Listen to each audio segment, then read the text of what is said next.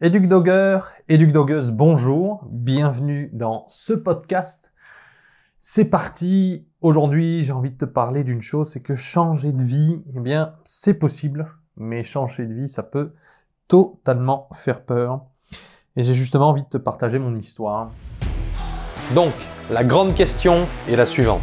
Comment des propriétaires de chiens comme nous, qui n'ont pas envie de passer des mois dans un centre de dressage, ou d'utiliser des méthodes violentes pour l'éduquer, Comment pouvons-nous devenir des maîtres responsables, éduquer notre chien nous-mêmes, avoir des solutions rapides et efficaces, le tout pour avoir un chien bien éduqué afin de l'emmener partout avec nous et d'en profiter pour les prochaines années? C'est la question et cette vidéo ou ce podcast vous donnera les réponses. Je m'appelle Vincent Marchal et bienvenue chez EducDog.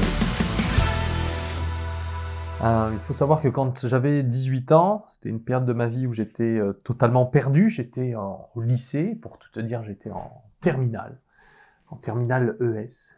Et à ce moment-là de ma vie où tout le monde autour de moi euh, savait exactement ce qu'il voulait faire dans la vie, savait exactement où il allait, avec en plus, je viens d'une famille où on est cinq frères et sœurs, je suis le petit dernier.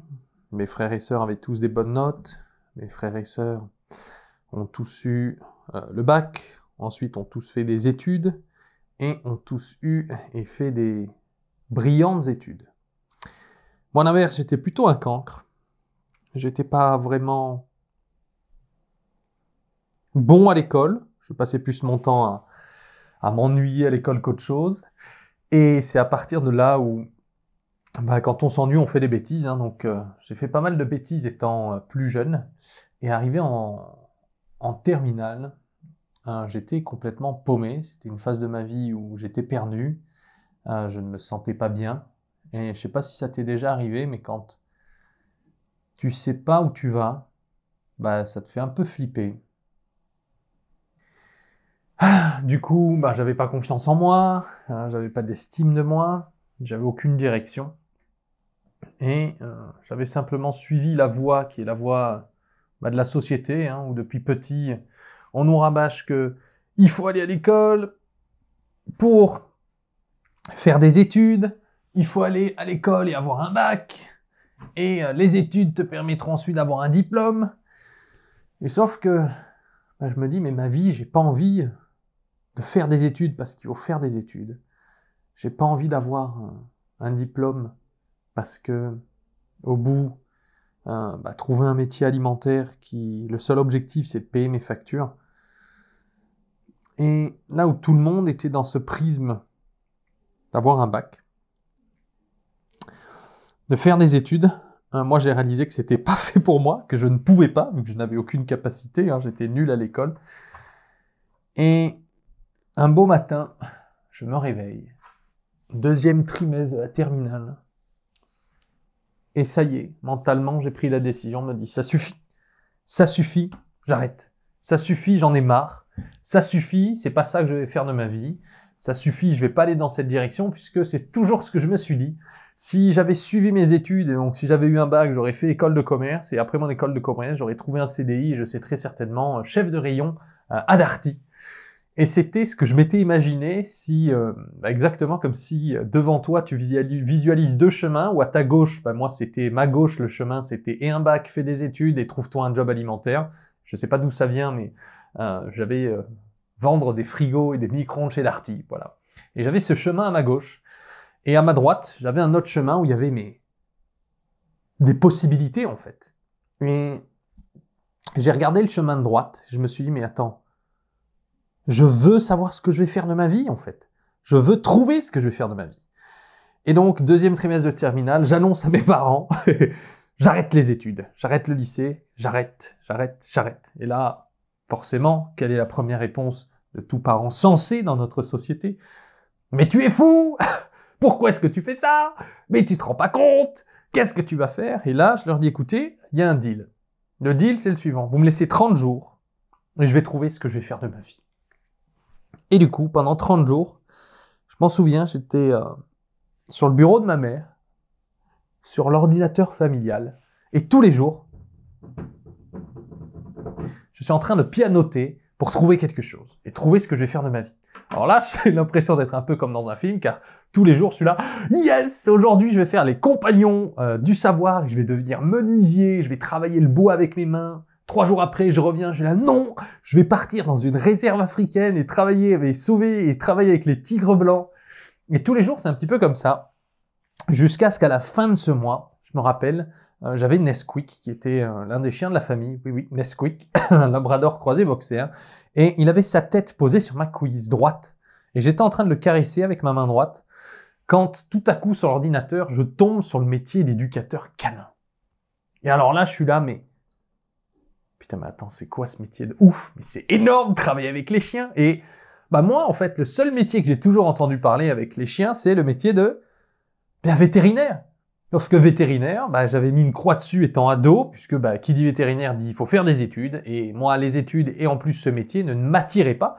Donc au final, étant petit, hein, puisqu'on n'incite pas les enfants à trouver ce qu'ils veulent faire dans leur vie par rapport à ce qu'ils veulent, mais plutôt on leur dit trouve ce que tu vas faire par rapport à tes capacités. Sauf que quand quelqu'un est passionné, euh, bah, il développe des capacités qu'il n'aurait jamais eues autrement.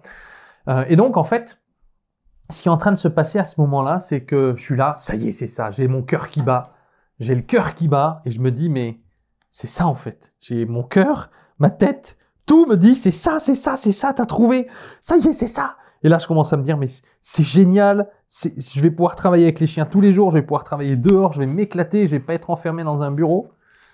Et du coup, tout content, plein de joie, le cœur qui bat à fond, je vais vers mes parents. Et je vais voir ma mère qui est dans le salon.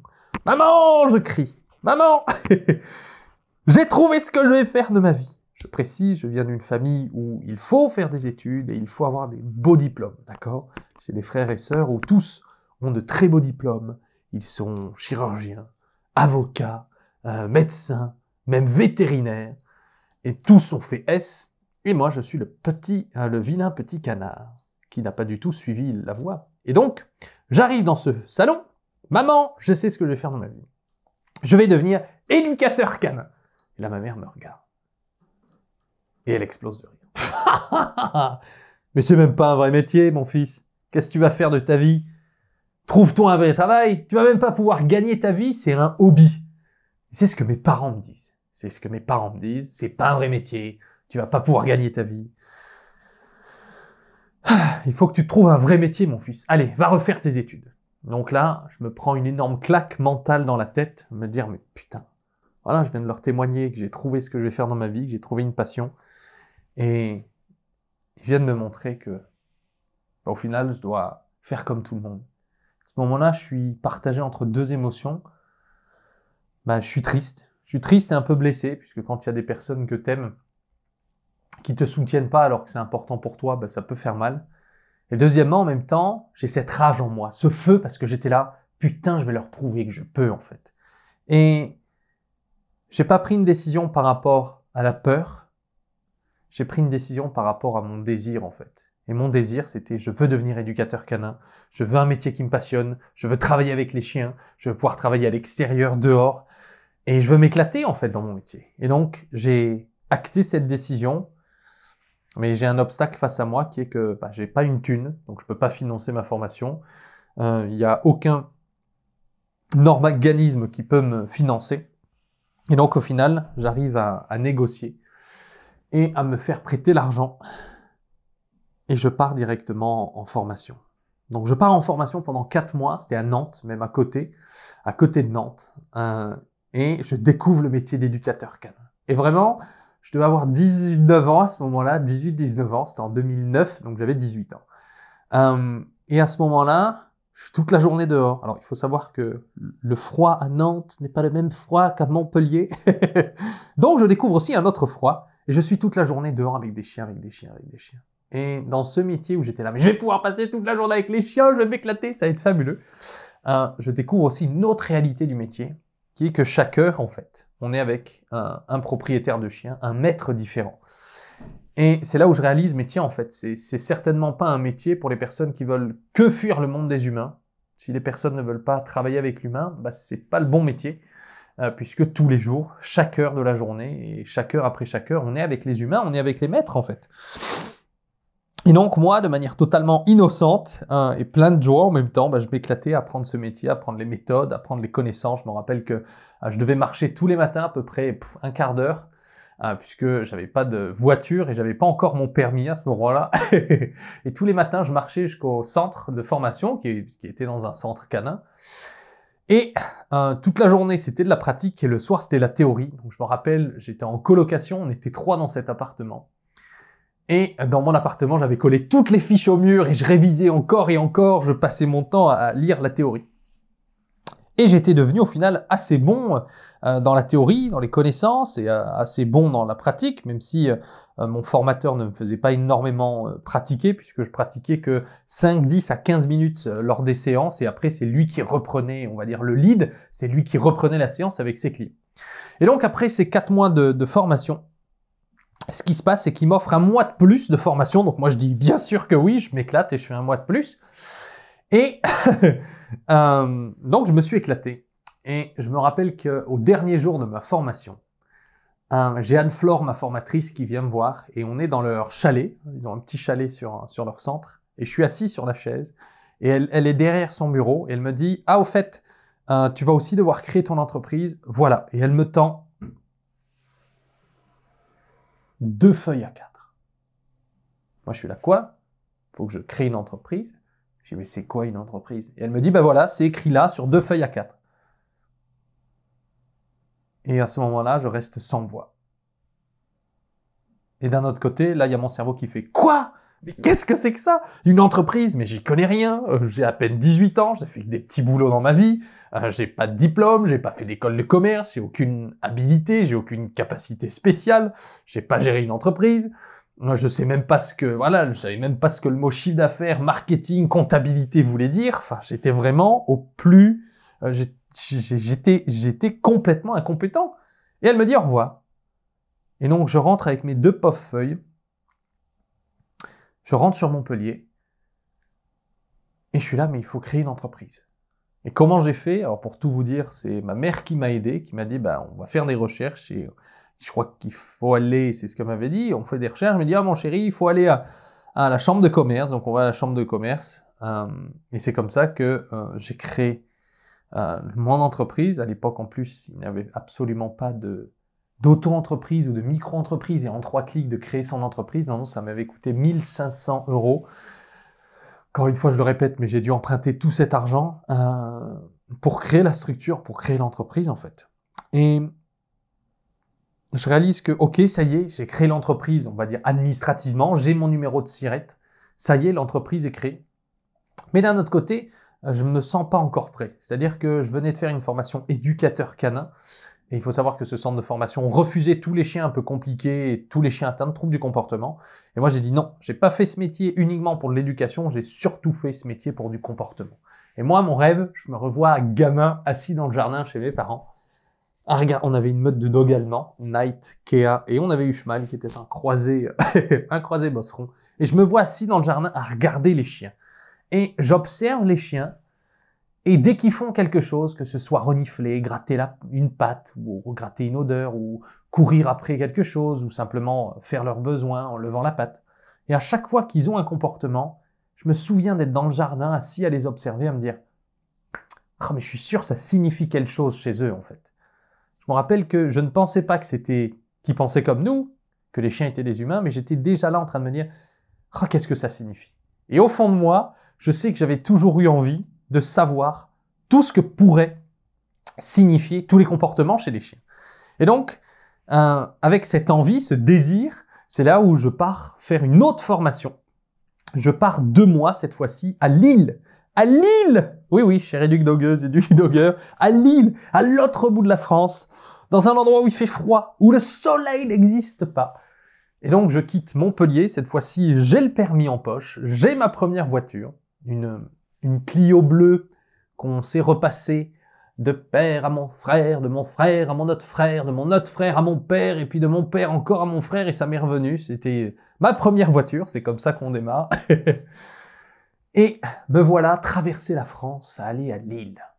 Et je venais d'avoir Daska, on était en 2010, et je pars deux mois à Lille. et j'apprends.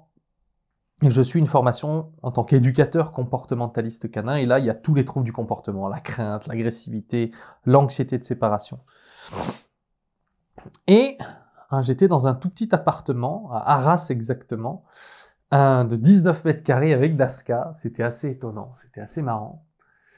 Et je fais cette formation, on me propose un mois de plus à la fin de cette formation, que j'accepte évidemment, et je rentre ensuite à Montpellier. Et à Montpellier, je commence rapidement mes premières séances à domicile. Je me rappelle que mon tout, tout, tout premier client, la toute première personne que j'ai accompagnée, euh, eh bien, c'était un couple avec un boxer. Et ils avaient un problème, c'était de la marche en laisse. Donc je leur dis, bah, très bien, on se donne rendez-vous, j'arrive devant chez eux et on fait euh, une séance de marche en laisse. Et je les ai plus jamais revus. Voilà, j'ai fait une séance et c'est fini. Et c'est comme ça que j'ai commencé. Sauf que moi, le domicile, ça me plaisait pas trop, puisque ce que je voulais, c'était je voulais créer un lieu. Un lieu où je pouvais enfin, eh bien, accueillir les maîtres, accueillir les chiens, et un lieu bah, qui deviendra plus tard le paradis des chiens. Et c'est comme ça que, eh bien, j'ai trouvé un terrain, j'ai fait un prêt bancaire de 30 000 euros, donc j'ai investi plus de 7 000 euros avant en formation de ma poche, j'ai dû rembourser ensuite à, ma mère. Merci maman si tu écoutes ce podcast. Et ensuite, j'ai fait un prêt bancaire de 30 000 euros pour construire le centre avec deux mois de travaux.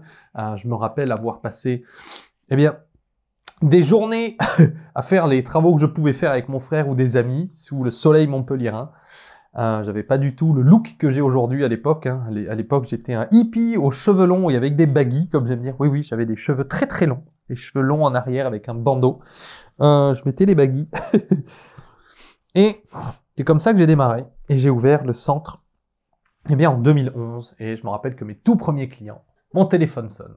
Et mes tout premiers clients, ils ont un Leonberg 74 kilos, agressif humain, agressif chien. et c'est comme ça que j'ai démarré. Euh, c'était euh, un couple de deux jeunes filles euh, qui n'arrivaient plus à maîtriser jazz, jazz leur Leonberg. Et c'est comme ça que j'ai démarré. Et il faut savoir que bah, j'ai vivoté au final. J'ai vivoté pendant trois longues années, de 2011 à 2014.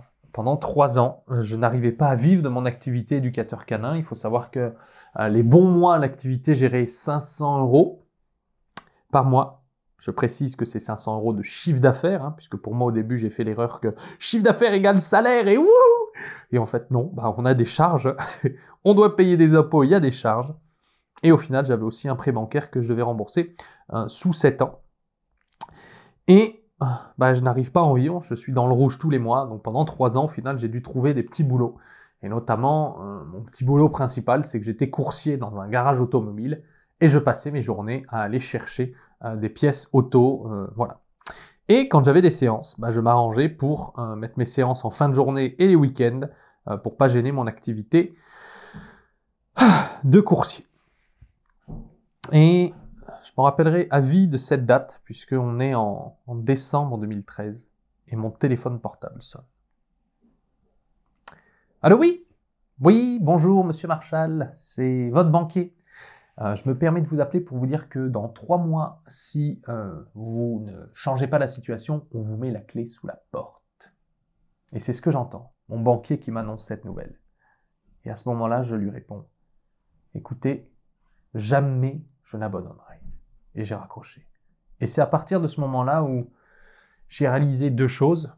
Un, que j'avais eu une forme de formation où j'étais pas suffisamment formé sur l'entreprise parce que je ne savais pas comment avoir des clients, je ne savais pas comment me vendre, je ne savais pas comment vivre de mon activité.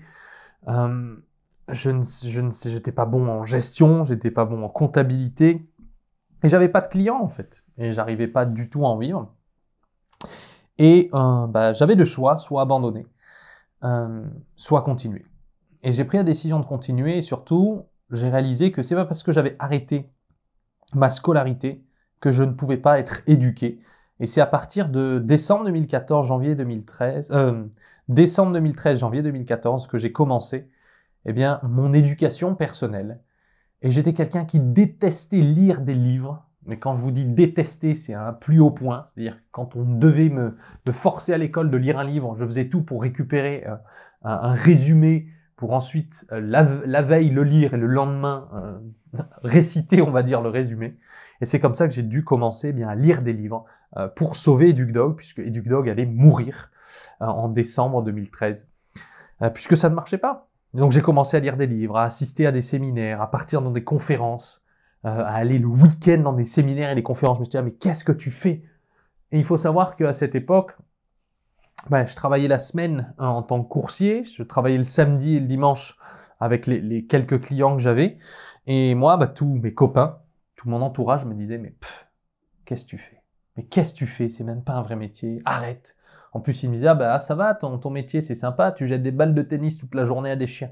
Donc voilà, c'était l'image que, que les gens avaient, tous mes amis me dissuadaient, me faisaient tout pour me dire, arrête, arrête Vincent, arrête ce métier, va refaire des études, trouve-toi un CDI, euh, fais vraiment quelque chose de ta vie. Et au final, Hein, bien livre après livre. Dès que je lisais quelque chose, je le mettais en application. Dès que je lisais quelque chose, je le mettais en application. Et je me rappelle que en janvier 2014, en janvier 2014, à peine un mois après, ah, eh bien, euh, l'entreprise avait généré 1000 euros de chiffre d'affaires. Et là, moi, je me dis, what? 1000 euros? C'était la première fois que j'entendais parler aussi du concept d'objectif, qu'il faut avoir des objectifs dans sa vie, qu'il faut avancer dans une direction. Et je passe dans, pendant trois ans où l'entreprise n'avait jamais généré plus de 500 euros, et 500 euros c'était les bons mois. En janvier 2014, je génère 1000 euros. Je me dis, waouh, ok. Et le deuxième mois, ben, un petit peu plus, et le troisième mois, ainsi de suite. Et c'est comme ça que dans l'année 2014, j'ai enfin pu quitter mon petit boulot de coursier et travailler à temps plein en tant qu'éducateur canin. J'ai pu rester ouvert et j'ai pu rembourser ensuite sur les années euh, qui restaient, eh bien, mon, mon prêt bancaire. Et c'est comme ça que bah, j'ai réussi à transformer euh, cette situation plutôt négative en au final une opportunité. Et à la fois, bah, j'ai dû apprendre à gérer l'entreprise et également, de l'autre côté, j'ai dû aussi créer ma propre méthode. Puisque combien de fois, euh, il y avait deux choses en fait qui se sont passées, c'est que moi, bah, on m'avait appris une façon de faire pour traiter l'agressivité, par exemple, et je me rappellerai toujours de, ce chien, c'était un, border collie nommé Gizmo, qui était agressif, humain. C'était un, couple de petits jeunes qui devaient avoir une, vingtaine, 25 ans. Et ils viennent me voir, ils me disent, écoutez, on a un problème. Euh, ils sautent au visage. Mais en effet, j'ai à peine le temps de serrer la main du monsieur que Gizmo était muselé. Heureusement, il me saute au visage. Et donc moi, je dis, ok, ben, très bien, on va commencer, je vais vous aider.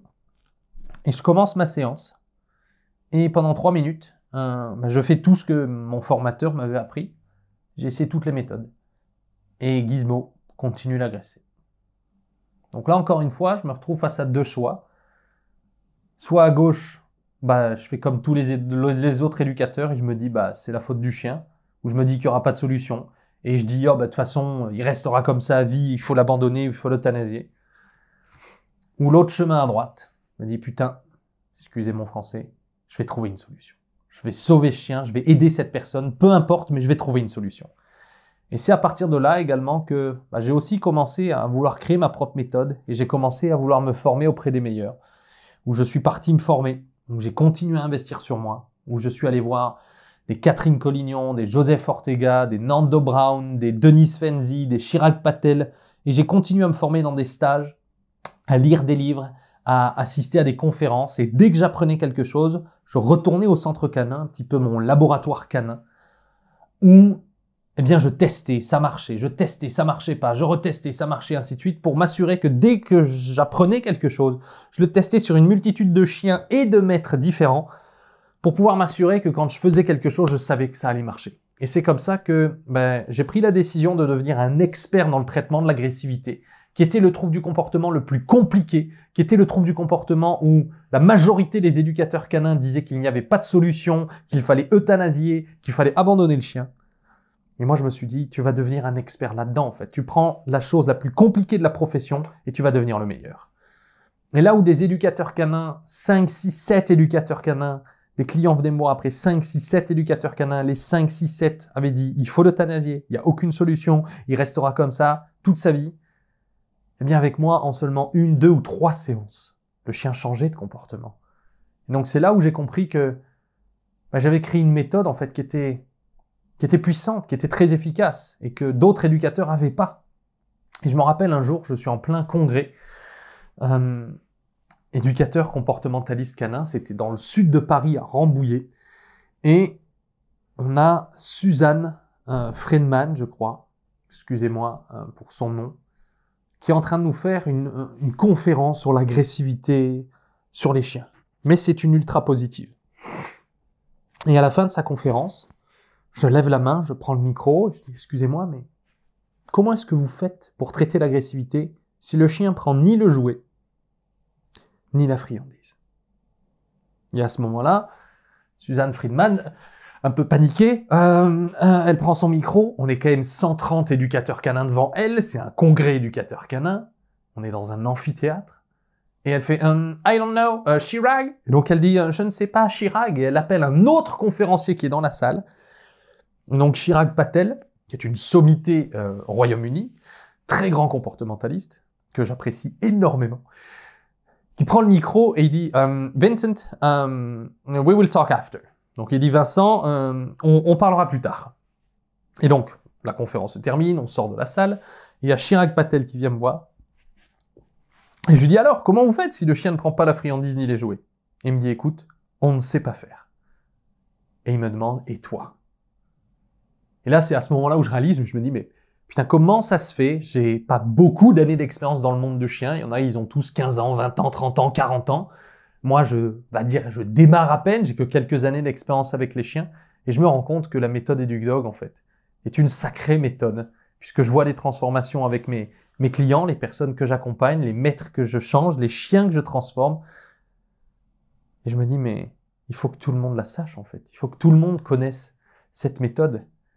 Et c'est comme ça que ben, la méthode Dog est devenue aussi une mission de vie pour moi, de vouloir sauver les chiens de l'euthanasie et de l'abandon, et de vouloir former le plus grand nombre de maîtres à cette méthode. Et si je te raconte toutes ces histoires, c'est premièrement pour te montrer qu'on a toujours deux choix dans la vie. Rappelle-toi au début, quand euh, j'étais totalement perdu, je ne savais pas quoi faire de ma vie, bah, j'avais deux choix. Soit le chemin de gauche d'écouter tout le monde, d'écouter mon entourage, d'écouter mon environnement et de faire comme tout le monde en fait. Et au final, bah, d'être malheureux et d'écouter euh, amis, famille, ainsi de suite. Ou soit de prendre la décision et de faire quelque chose qui est important pour moi. Et sache que oui, tu peux changer de vie. Oui, tu peux réinventer. Oui, tu peux te transformer. Oui, tu peux si tu as une passion pour les chiens, bien sûr, mon cher Educ Dogger, tu peux te transformer, tu peux devenir beaucoup plus que tu n'es aujourd'hui, même si tu n'as pas d'expérience, même si tu te dis, mais j'ai aucune crédibilité, j'ai aucune légitimité, j'en avais aucune. J'en avais aucune. J'avais aucune expérience avec les chiens, la seule expérience que j'avais, c'était jouer avec eux dans le jardin de mes parents. C'est tout. Et je sais que changer de vie peut faire peur. Et sache que tu es la seule personne. Je me rappelle un jour, j'ai une dame au centre qui m'appelle. On était centre de formation à partir de 2015. Hein, je suis devenu formateur comportementaliste canin en 2015. Et j'ai une dame qui m'appelle. Elle dit oui, bonjour monsieur, je m'appelle Chantal, j'ai 48 ans. Est-ce que vous pensez que je peux encore devenir éducateur canin, même à mon âge? Et donc je dis à ces dames oui, vous pouvez devenir éducateur canin, madame. Il n'y a pas d'âge pour réaliser ses rêves. Par contre, vous êtes la seule personne qui peut réaliser votre rêve. Et c'est marrant, puisque deux mois après, cette dame était en formation, eh bien, en centre. Et elle avait réalisé son rêve. Alors, peu importe ton rêve, tu peux le réaliser seulement si tu prends la décision. Puisque un désir, c'est une chose, mais un désir, ça fait rien. Ça peut rien changer. Par contre, une décision, ça peut tout changer. C'est quand on prend une décision, c'est quand on décide. Rappelle-toi que j'étais confronté face à ce chien à Gizmo. Bah, la première décision, c'était de me dire, bah, je fais comme tous les autres éducateurs en disant, oh, bah, il n'y a pas de solution. Ou à l'inverse, j'ai pris une décision, non, je vais trouver une solution. Je veux aider les chiens. Je vais tout faire pour sauver ce chien. Et oui, je te précise que Gizmo n'est plus agressif aujourd'hui. Et quelle est la décision que tu prends? Qu'est-ce qui est important pour toi? Et quand est-ce que tu vas agir? Puisqu'il n'y a jamais de bon moment en fait. Les gens passent leur vie attendre le bon moment. Ah oui, mais Vincent avec le Covid. Ah mais oui, mais Vincent avec les gilets jaunes. Ah mais oui, mais Vincent avec l'inflation. Oh mais oui, mais Vincent, avec l'Ukraine. En fait, quand j'ai décidé de changer de vie, et quand on était en 2013, et en décembre 2013, quand mon banquier m'appelle, il me dit, mais dans trois mois, on vous met la clé sous la porte. J'aurais pu continuer être ce Vincent négatif qui se plaignait, qui critiquait que c'était la faute des autres, c'est la faute de l'État, c'est la faute du gouvernement, c'est la faute de mes parents, euh, j'ai pas eu les bons diplômes, euh, j'ai pas été bon à l'école, c'est la faute des autres, c'est la faute de ça. Mais en fait, je mettais mon énergie sur ce qui ne servait à rien. Le jour où j'ai mis de l'énergie sur créer des choses, construire des choses, avancer dans la direction de mes rêves, ben, c'est là où tout a changé. Donc si tu veux que ta vie change, prends une décision, définis ce que tu veux et change. Donc ma chère éduc dogueuse, mon cher éduc dogueur, éduc dog c'est un style de vie, c'est une mission, c'est une passion et c'est ensemble qu'on arrivera à sauver des millions de chiens sur cette planète. Et chaque chien qu'on éduque dog ensemble et tu es un maître responsable, eh bien nous permet qu'un jour cette planète deviendra un, un paradis pour chiens et que et dog, souvent j'entends dire que le chien est le meilleur ami de l'homme, et je veux qu'avec Educ Dog, l'homme devienne le meilleur ami des chiens. Ne l'oublie pas, Educ Dog, c'est deux choses. L'éduquer, c'est l'aimer. Et les éduquer surtout, c'est les sauver. Merci d'avoir écouté ce podcast. Euh, n'hésite pas à me faire des retours. Si tu as kiffé ce podcast sur les réseaux sociaux, je te remercie d'avoir écouté cet audio. Euh, et on ne l'oublie pas, Educ Dog, l'éduquer, c'est L'aimer.